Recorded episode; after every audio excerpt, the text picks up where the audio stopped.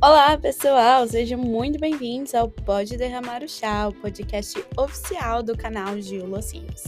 Eu sou a Giovana, a criadora do podcast e do canal, e no episódio de hoje eu vou contar mais uma história sobre pegação, como né, eu não negava fogo engraçado como as coisas mudam.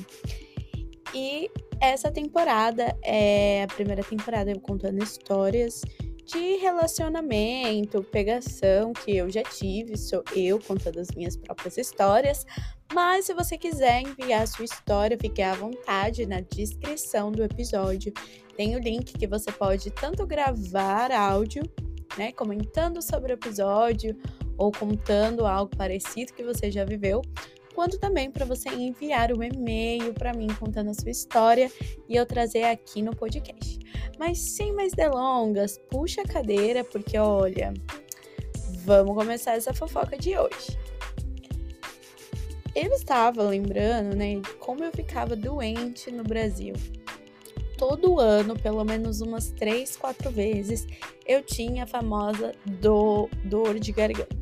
Eu não sei se era porque eu beijava bastante.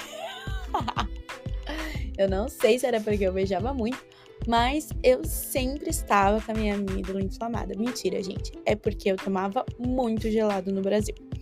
Desde que eu cheguei aqui nos Estados Unidos, né, eu diminui, bastante o consumo de coisas geladas. A única coisa que eu tomo gelado é sorvete. E não é sempre também.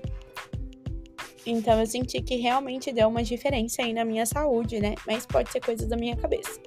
Mas eu sempre ficava doente no Brasil.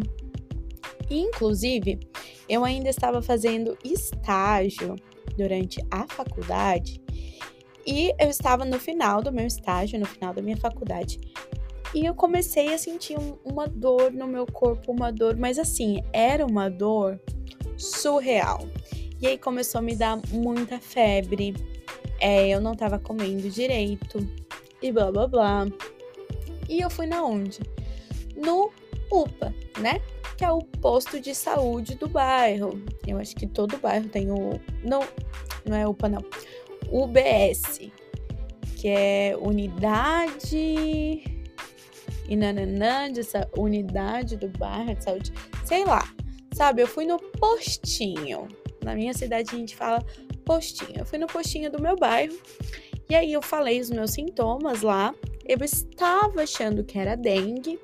E aí, pelos sintomas, eles também pensaram que fosse dengue. E aí, eles me deram quatro dias de atestado. Nos dois primeiros dias de atestado, realmente eu estava assim que eu não conseguia me mexer. Eu estava destruída, parecia um caminhão tinha passado por cima de mim. Só que no terceiro dia eu já melhorei. Eu ainda não estava comendo direito, né? Porque tudo que eu comia ou saía por cima, é, vomitava, ou saía por baixo, diarreia.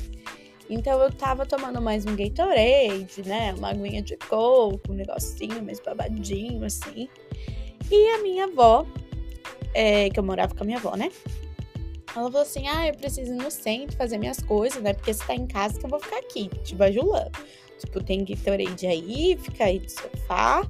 Se acontecer alguma coisa, você me liga, liga pro, pro, pro, pro, pro 190, né? Aí eu falei assim: não, beleza. E aí eu fiquei quietinha lá. Nisso, gente, eu já estava melhor, né? Estava bem, tipo, não bem melhor, igual eu falei, não estava comendo, mas as dores no corpo já estava, graças a Deus, saradinha. E aí eu recebi uma mensagem. E era um boyzinho que eu já tinha ficado algumas vezes. Mas assim, não era, nossa, né? Que especial. Mas foi legal e tal. Ele falou assim: ai, posso te ver? Eu falei assim: ai, não, eu tô doente, eu acho que eu tô com dengue e tal. Ele falou assim: não, mas aí eu só posso sair rapidão. Eu falei assim: ah, quer saber? Ai, passa então. E aí ele foi. Ele veio, aí eu abri o portão para ele entrar. Eu acho que minha avó não sabe dessa história até hoje.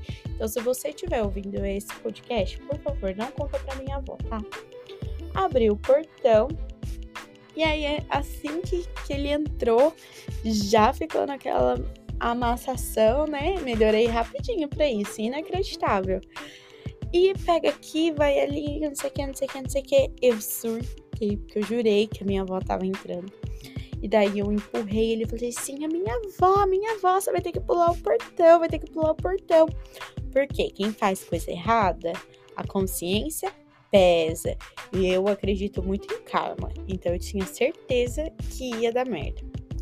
E daí ele ficou super nervoso e tal. A gente olhou, não tinha ninguém. Daí, que cortou o clima. O clima. cortou o clima, né? Acabou com tudo. Aí o que, que eu fiz? Eu pedi para ele ir embora. Eu, eu fiquei com muito medo da minha avó chegar. Aí ele falou assim, ah, que não sei o que, não vou embora. E daí ele ficou super grosso, mal educado comigo. Eu falei assim, escuta, você tá na minha casa, você vai embora agora. Daí a gente teve uma mini briga. E foi ali que eu percebi que tinha alguma coisa errada. O jeito que ele tava falando comigo não era um jeito assim normal, sabe? Só de alguém um pouco desapontado. Não, ele era extremamente rude e agressivo. Daí eu mandei, ó, vaza, vaza, vaza. E ele tava com uns papos de, ah, mas, né, de ter filho e tal. E, gente, nunca esteve nos meus planos ter filho. Inclusive, agora nessa idade que eu tenho. Deus é mais. E eu era novinha, eu devia ter uns, uns 19, porque eu ainda tava na faculdade.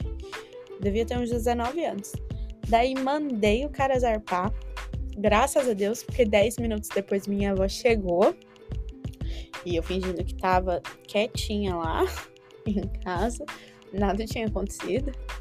E aquele menino virou um inferno na minha vida um inferno. Ele me mandava mensagem, ele me ligava, ele falou assim, ah, porque você tava sendo doente. E eu falei assim, meu, não quero, não quero mais falar com você. Ele super grosso, super agressivo. E daí eu falei para ele que eu ia ligar pra polícia. E que eu ia fazer um, um boletim de ocorrência contra ele. E ia pedir uma ordem de restrição. E aí, gente, eu nunca mais ouvi falar dele, graças a Deus. Eu nem sei o que aconteceu com ele. E vida que segue. Mas depois eu fiquei pensando, se eu tivesse seguido as ordens do médico, ficasse quietinha em vez de querer mexer minha boca, né? Porque foi só só pegação assim, só de beijo só.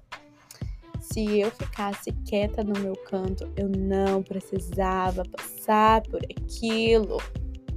Então, gente, às vezes quando a gente tá de atestado médico, é bom e importante pra gente mesmo, tá?